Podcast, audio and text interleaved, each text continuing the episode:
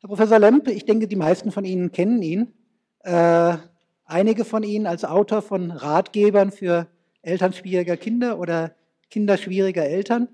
Ähm, viele, von, viele von Ihnen oder viele von uns, denke ich, haben ihn kennengelernt als einen, der im Bereich der Kinder- und Jugendpsychiatrie und vielleicht darüber hinaus im Bereich der Kinder- und Jugendpsychotherapie wesentlich Freiräume geöffnet hat, Dinge möglich gemacht hat, äh, was ja in der Tradition der Kinder- und Jugendpsychiatrie keineswegs selbstverständlich ist. Also wesentlich auch dafür gesorgt hat, dass in der Kinder- und Jugendpsychiatrie wenigstens teilweise heute ein psychotherapeutischer Zugang eine, äh, also nichts Fremdes ist und in vielen Orten auch eine Selbstverständlichkeit geworden ist. Er spricht heute über die Angst vor dem Kinde.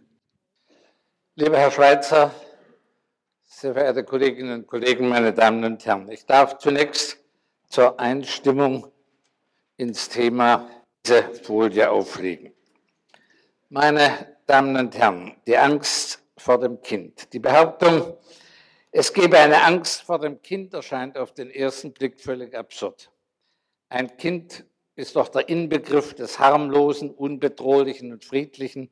Ja, im Gegenteil, das Kind fordert dazu heraus, es zu beschützen, da es selbst natürlicherweise von Ängsten bedroht ist.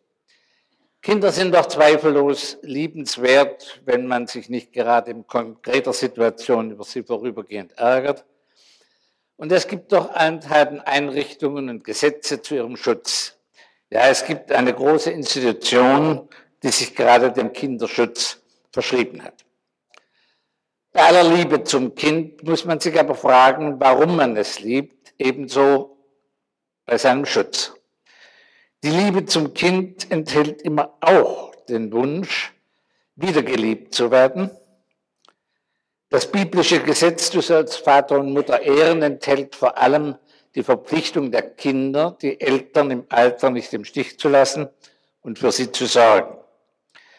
Und die Bemühungen um den Schutz des Kindes sollen dieses dazu befähigen, diese Verpflichtung gegenüber ihren Eltern einmal wahrnehmen zu können. Beides die Liebe zum Kind und sein Schutz sind also keineswegs nur altruistischer Natur. Zumindest könnte dies ein Gefühl, ein Grund für ein verborgenes schlechtes Gewissen der Älteren gegenüber den Jüngeren sein und vor allem ein Grund zur Verdrängung. Wenn diese Tagung das Thema leitet, Ankoppeln an Kinderwelten, dann heißt das doch, dass die Welt der Kinder bisher offenbar nicht oder nicht genügend in die systemische Therapie einbezogen war.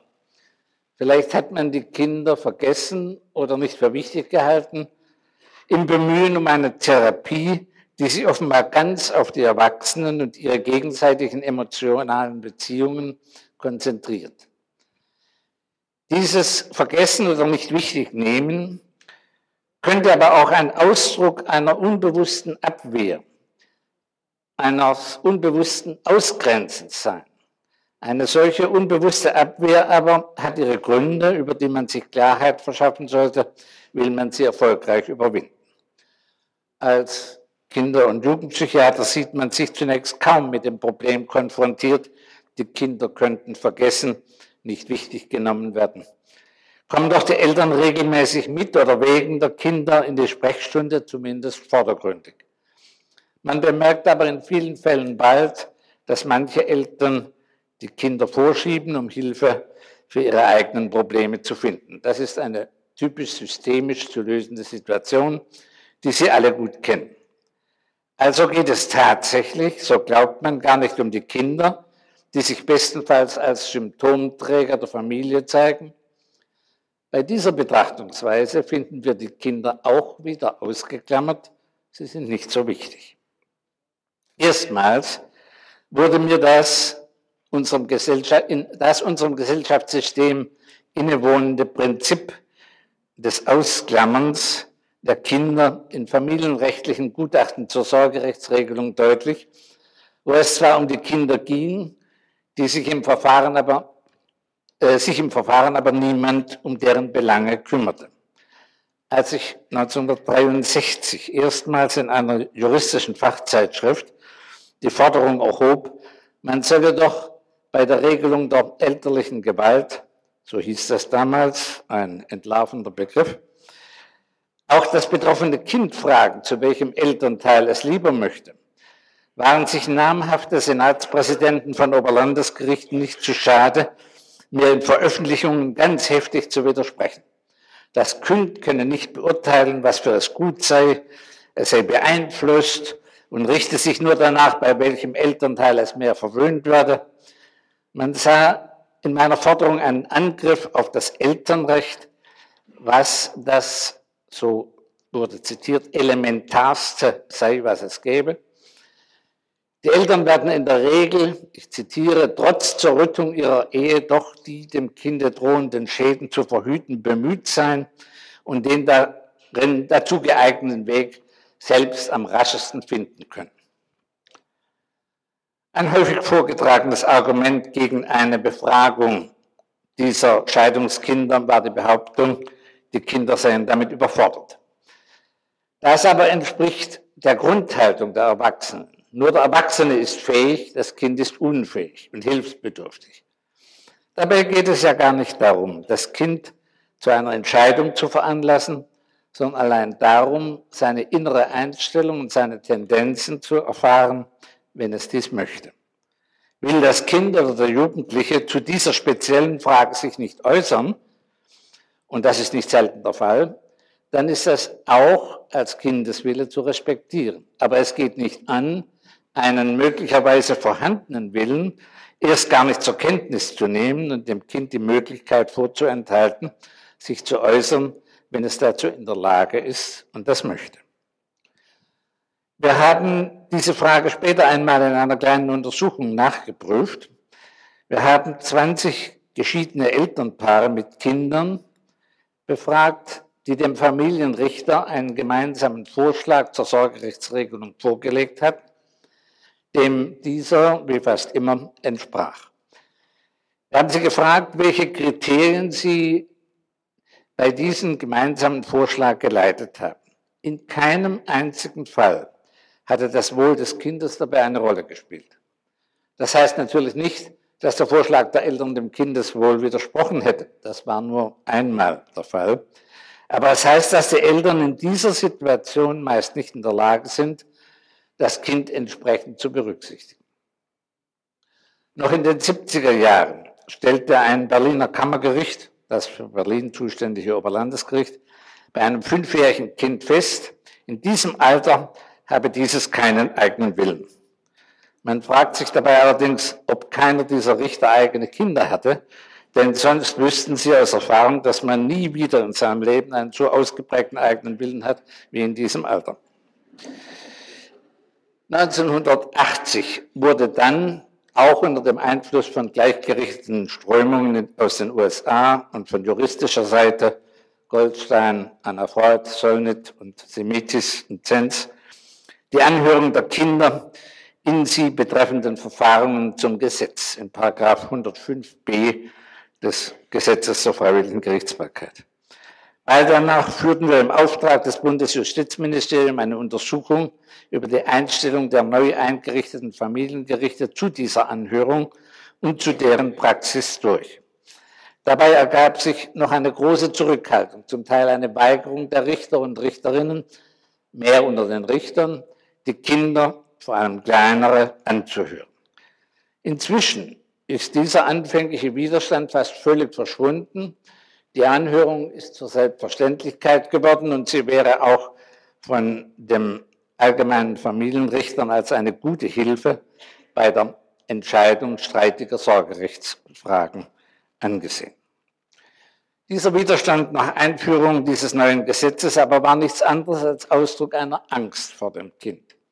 Auch der Widerstand schon 1963 gegen die damals noch abstrakte Forderung nach einer Anhörung entsprach wohl einer Angst. Was wurde und wird auch heute teilweise noch dabei befürchtet. Es ist doch bemerkenswert, dass es bei uns kein Kindesrecht gibt, wie es beispielsweise die Convention on the Right of the Child, of the Child die sogenannte Kinderkonvention der Vereinten Nationen von 1989 fordert. wenn beispielsweise in 1634 Bürgerliches Gesetzbuch ein Umgangsrecht der Eltern nach der Scheidung festgeschrieben ist, dann handelt es sich nur um das Recht des nicht sorgeberechtigten Elternteils und keineswegs um das Recht des davon betroffenen Kindes. Und wenn bei uns ein Verbot der körperlichen Züchtigung diskutiert wird, dann erheben sich laute Stimmen für ein uneingeschränktes Elternrecht. Und es wird damit gedroht, dass dann ja Kinder ihre Eltern anzeigen können. Im Grunde geht es dabei um Macht und um die Aufrechterhaltung einer Ordnung, welche diese Macht erhält. In einem Kulturkreis wie dem unseren, der seine Wurzeln in den patriarchalischen Religionen des Vorderen Orients hat, geht es um die Macht der Väter über ihre Familie. Gegen diese kann sich auch die grundgesetzliche Gleichberechtigung der Frau nur sehr zögernd und mühsam durchsetzen. Da hat ein eigenes Kindesrecht noch keine eigene Chance. Eine Verpflichtung zur Kindesanhörung aber könnte ja ein erster Schritt sein zu einer Anerkennung als eigene Rechtsperson und damit zur Verminderung der elterlichen, vor allem der väterlichen Macht. Das gilt nicht nur für Kinder, sondern auch für Jugendliche. Unter dem Hinweis auf soziale Unselbstständigkeit wird auch Jugendlichen, ja jungen erwachsenen Menschen die gesellschaftliche Anerkennung bis zur eigenen Erwerbstätigkeit, das heißt bis zum eigenen Geldverdienen verweigert, auch wenn sie pro forma vom 18. Lebensjahr ab rechtlich volljährig sind. Die Kluft zwischen den Generationen hat sich in den letzten Jahrzehnten immer mehr vertieft. Mein Schweizer Kollege Herzka spricht von Jugendapartheid. Sowohl der Kinder- wie der Jugendschutz, so notwendig und sinnvoll sie sind, bedeuten auch immer eine Entmündigung, ein Festhalten in der Abhängigkeit und damit auch eine Stabilisierung der Macht der älteren Generation. Wo diese die absolute Macht hat, wie etwa in totalitären Regimen wie in der ehemaligen Sowjetunion, resultiert daraus typischerweise eine Oligarchie der Uralten. Die Angst vor dem möglichen Machtverlust ist also hinreichender Grund, die Kinder zu übergehen, sie nicht wichtig zu nehmen, zu versuchen, in allen wichtigen Dingen, zum Beispiel auch in der systemischen Psychotherapie, ohne sie auszukommen. Ihr Stellenwert innerhalb des Systems wird daher leicht und gerne unterschätzt. Aber es gibt noch einen weiteren Grund, Angst vor dem Kind zu haben. Die Welt, in der die Kinder leben, ist uns nicht mehr ohne weiteres zugänglich. Das ist eigenartig, da wir doch alle auch einmal Kinder waren und in einer eigenen Kinderwelt gelebt haben. Aber wir haben das vergessen und vermögen uns oder wollen uns nicht mehr daran erinnern. Was hat es mit dieser Welt des Kindes auf sich? Ein in unsere Welt hineingeborenes Kind entwickelt in den ersten Lebensjahren eine eigene, nur allein für sich gültige Beziehung, eine ganz individuelle kindliche Weltsicht. Gleichzeitig entsteht aber auch eine Beziehung zur Realität um das Kind herum, die es mit all den Menschen teilt, die mit ihm zusammenleben. Sonst könnte es sich in dieser gemeinsamen Realität nicht zurechtfinden. Nur autistische Kinder sind daran gehindert oder verzichten darauf, diesen gemeinsamen Realitätsbezug aufzubauen. Beide Beziehungen besteht, bestehen stets nebeneinander, nur mit unterschiedlicher Gewichtung.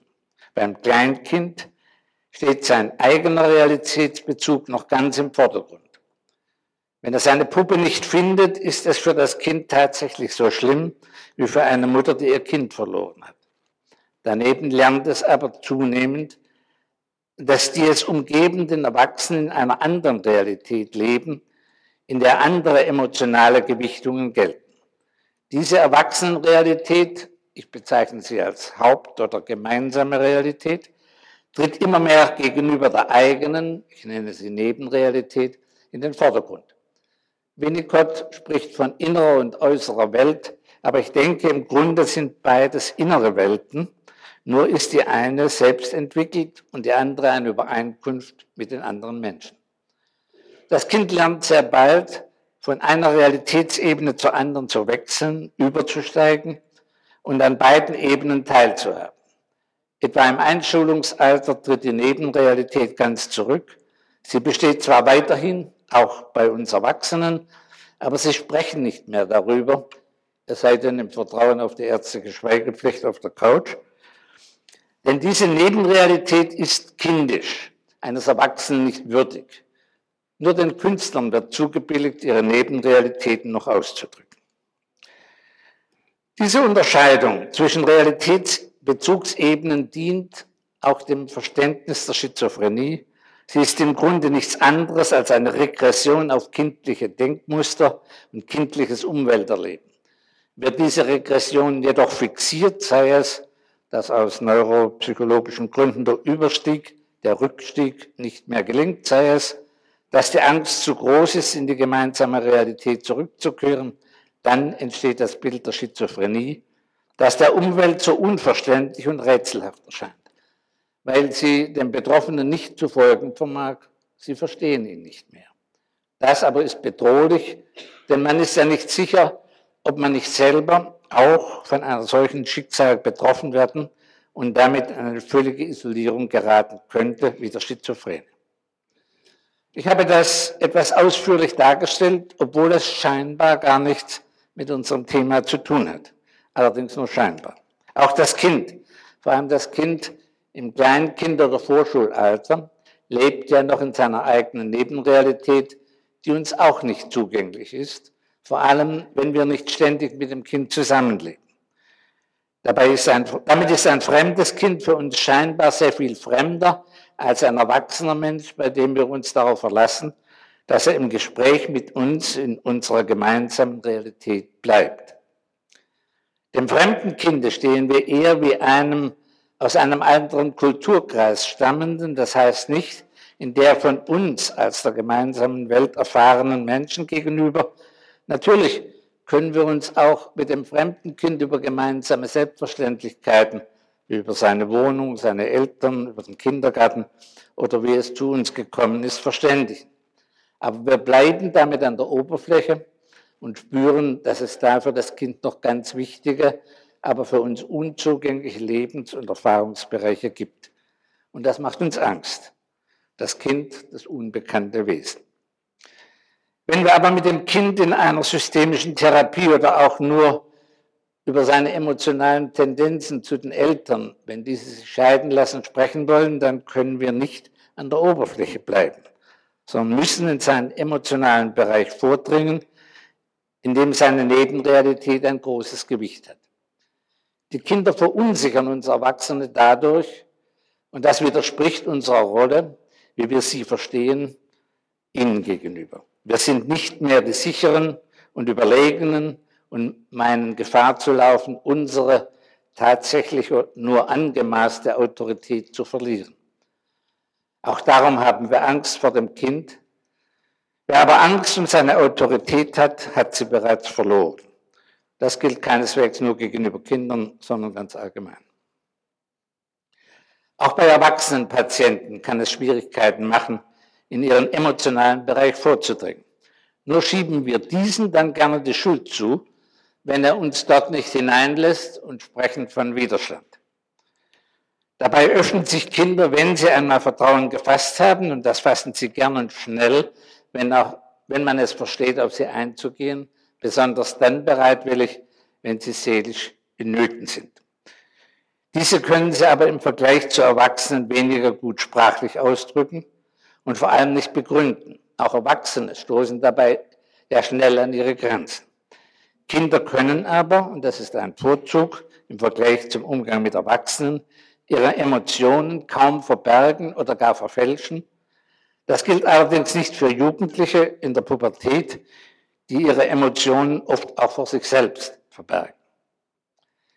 Wenn ich beispielsweise einem zweijährigen Kind sage, gestern sei sein Papa, den es einige Zeit nicht gesehen hat, bei mir gewesen und es strahlt dann über das ganze Gesicht oder es bekommt auch nur leuchtende Augen, dann sagt mir das mehr und zuverlässiger, als ein langes Gespräch oder auch ein projektiver Test.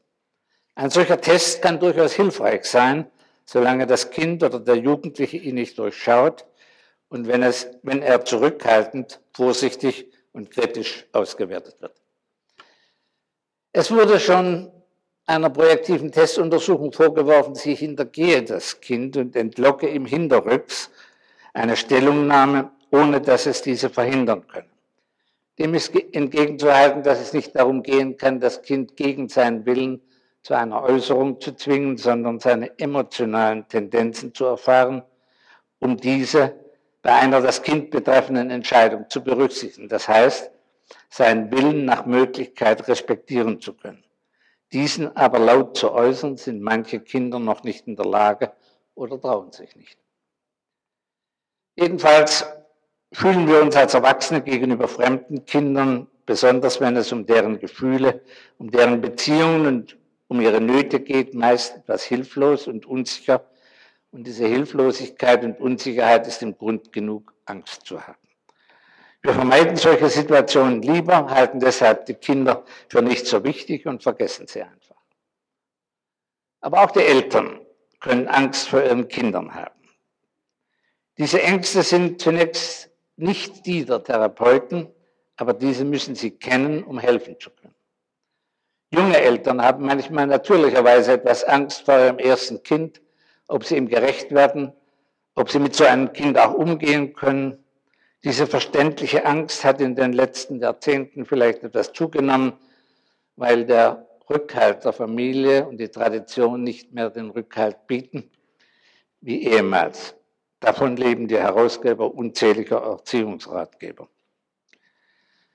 Bei einer wenig später auftretenden Angst steht allerdings diejenige vor dem unbekannten Wesen nicht mehr im Vordergrund. Die Kinder kennen ihre Kinder in der Regel besser als ein Psychotherapeut oder eine Psychotherapeutin, vor allem äh, besser als ein Richter. Die Angst vor der eigenen Hilflosigkeit, vor dem Machtverlust, vor dem Verlust elterlicher Autorität und Durchsetzungsfähigkeit ist es, die sie bedrängt.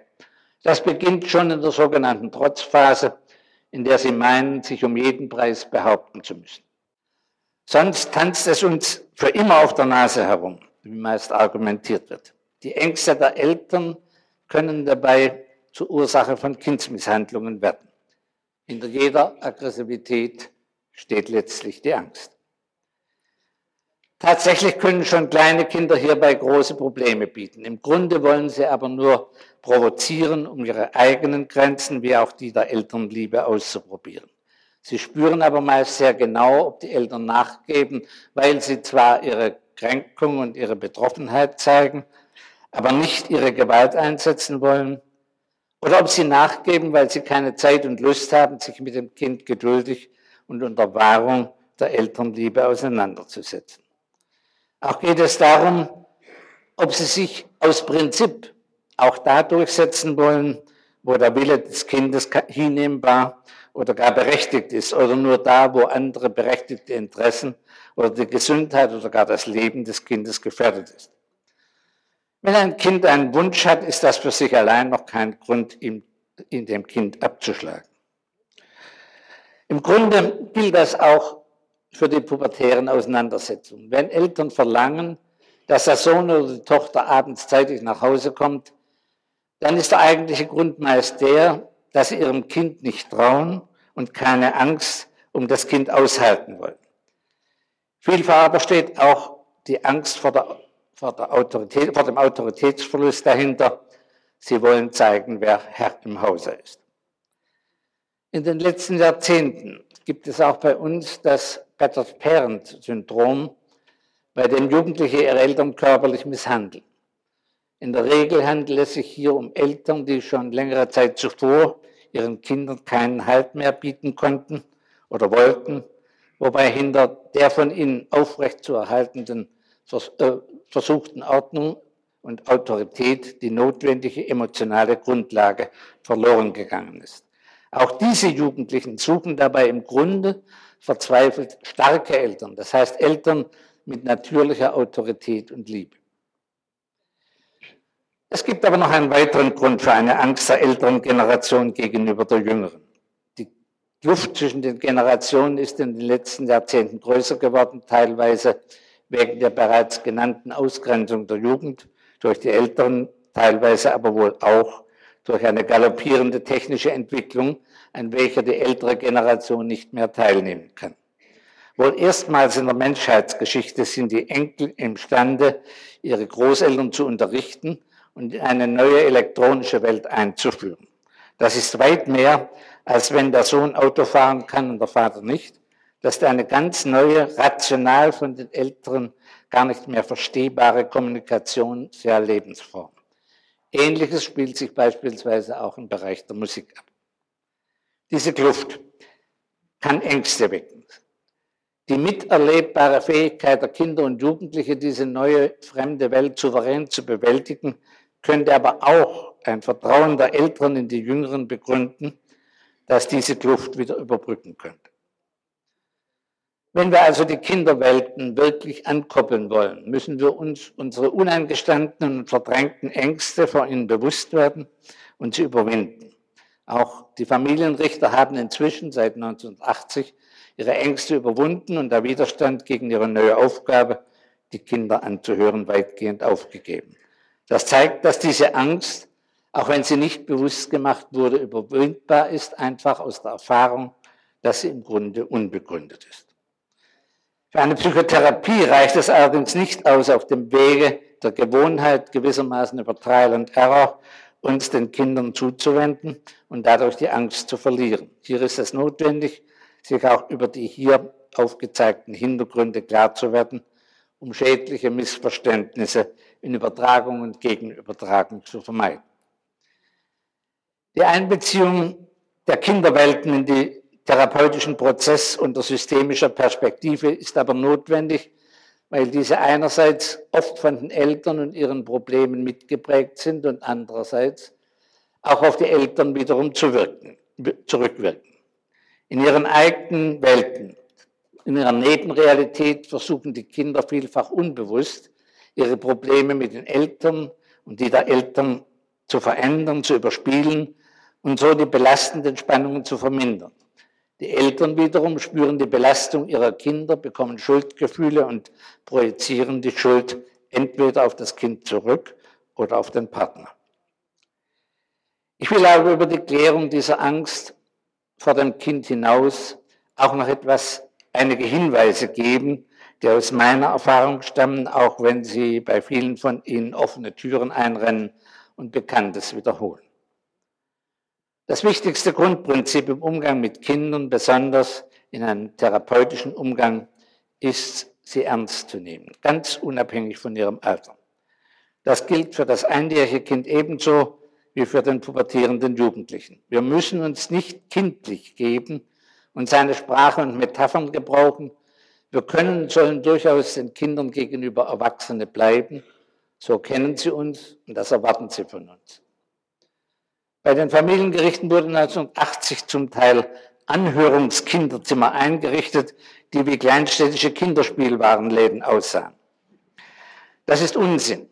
Das Kind kommt weder zum Familienrichter noch zum Psychotherapeuten seiner Eltern, um zu spielen. Es weiß, zumindest tendenziell, dass es sich um eine Sache geht, welche auch die Erwachsenen betrifft und beschäftigt und erwartet daher auch eine Erwachsenenwelt. Solche Spielzimmer sind eine Ablenkung, nein, eine vorsätzliche Täuschung des Kindes, als gehe es um ein Spiel, um etwas Unernstes und nur Unterhaltendes. Ich habe es auch nie für notwendig, ja nicht einmal für günstig gehalten, das Kind zu Hause oder gar in seinem eigenen Zimmer aufzusuchen. Ich denke, es ist für ein Kind eher eine Bedrohung oder ein Schock, wenn da plötzlich und unangesagt ein völlig fremder Mann oder eine fremde Frau in seinen intimen Lebensbereich eindringt. Man kann auch dem kleinsten Kind sagen, dass es jetzt zu jemandem gehen muss, der sich mit ihm über etwas Wichtiges unterhalten möchte. Deshalb halte ich auch nichts davon, zum Aufwärmen zunächst mit dem Kind oder auch mit dem Jugendlichen eine halbe Stunde oder länger über Belanglosigkeiten, über den Kindergarten, die Schule oder Fußball zu reden. Das Kind oder der Jugendliche weiß doch meist ganz genau, worum es geht und wozu das Gespräch eigentlich geführt wird. Das ist alles Ausdruck der Unsicherheit und Verlegenheit des das Gespräch führenden Erwachsenen, was das Kind in jedem Falle, aber der Jugendliche ganz genau registriert. Man sollte nicht versuchen, sich selbst zum Kinde zu machen. Das Kind weiß, dass man keines ist und muss sich nicht ernst genommen fühlen, wenn der oder die Erwachsenen sich kindisch benehmen. Andererseits sollte man sich nicht auf ein Podest stellen und eine Überlegenheit vortäuschen, die man in den Problemen des Kindes und Jugendlichen ja gar nicht hat, sondern sehen, dass man etwa als gleichberechtigter Partner auf der gleichen Ebene steht wie der Jüngere. Der oder die Erwachsene müssen daher von vornherein darauf achten, dass sie ihren jüngeren Gesprächspartner deutlich machen können, dass sie sich, dass sie nicht nur Vertreter der Eltern, also deren verlängerter Arm sind, sondern dass sie zur Hilfe für beide Teile, für die Eltern wie auch für das Kind da sind. Aus ihrer bisherigen Erfahrung gehen tatsächlich viele Kinder und vor allem die Jugendlichen davon aus, dass der Therapeut, den ja die Eltern ausgesucht haben, Partei und Alleinhelfer der Eltern sei. Ich sage deshalb auch den nicht mehr ganz kleinen Kindern, dass ich nach dem Gespräch es nochmal fragen werde, was ich von dem, was sie mir gesagt haben, nachher auch den Eltern weitersagen darf und was nicht und dass ich mich dann an das halte, was das Kind von mir erwartet. Dabei ist bemerkenswert, dass vor allem auch die Jugendlichen mir am Ende des Gesprächs fast ausnahmslos zugestehen, alles auch den Eltern weitersagen zu dürfen.